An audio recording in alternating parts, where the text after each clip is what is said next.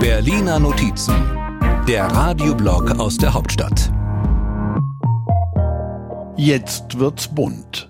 Zum Beispiel, wenn ein grüner und ein roter Minister verkünden, dass Cannabis in Deutschland bald leichter zu haben sein soll wovon Karl Lauterbach SPD zufolge besonders jene profitieren, die auch noch einen grünen Daumen haben. Es können für den Eigenanbau sieben Samen oder fünf Stecklinge bezogen werden. Der Eigenanbau bleibt erlaubt in den Rahmenbedingungen, die Sie kennen. Drei weibliche Pflanzen pro Person. Was aber die Gegner aus der CDU-CSU, Symbolfarbe schwarz, nicht so recht beruhigt. Wenigstens geht Landwirtschaftsminister Cem Özdemir von den Grünen sprachlich auf die Union zu. Die kriminellen Dealer, die werden sich nicht freuen über den heutigen Tag. Der Schwarzmarkt wird sich, wenn man so will, schwarz ärgern. Und wenn es so schwarz wird, sind wir eigentlich schon direkt bei der CSU. Die macht aus dem Atomausstieg so eine Art weißblaues Drama.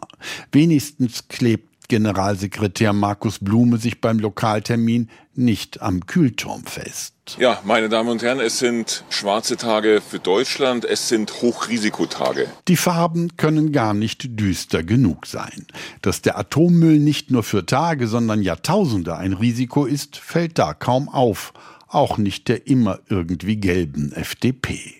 Bundesfinanzminister Christian Lindner, der sich aus Gründen der Koalitionsdisziplin Farbenspiele allenfalls auf seinen Krawatten gestattet, sagt, es ist äh, bedauerlich, dass es keine Mehrheit äh, gibt, dafür die deutschen Kernkraftwerke äh, mindestens in der Reserve zu halten. Das dürfte Bundesaußenministerin Annalena Baerbock von den Grünen anders sehen. Und bei ihrem Staatsbesuch in China sieht sie vor allem ziemlich viel Rot.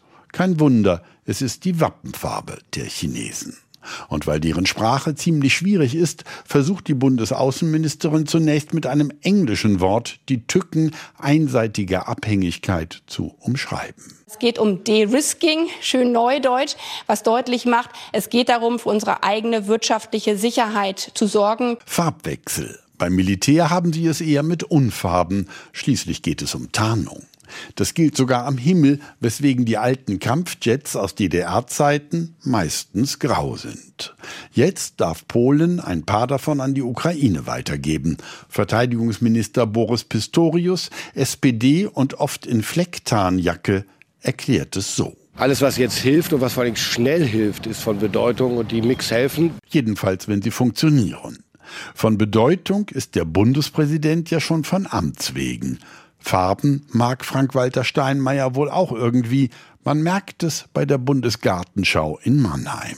Ich wünsche allen Besucherinnen und Besuchern die Freude an der Vielfalt und an den Farben der Welt. Und die sind bestimmt sehr schön.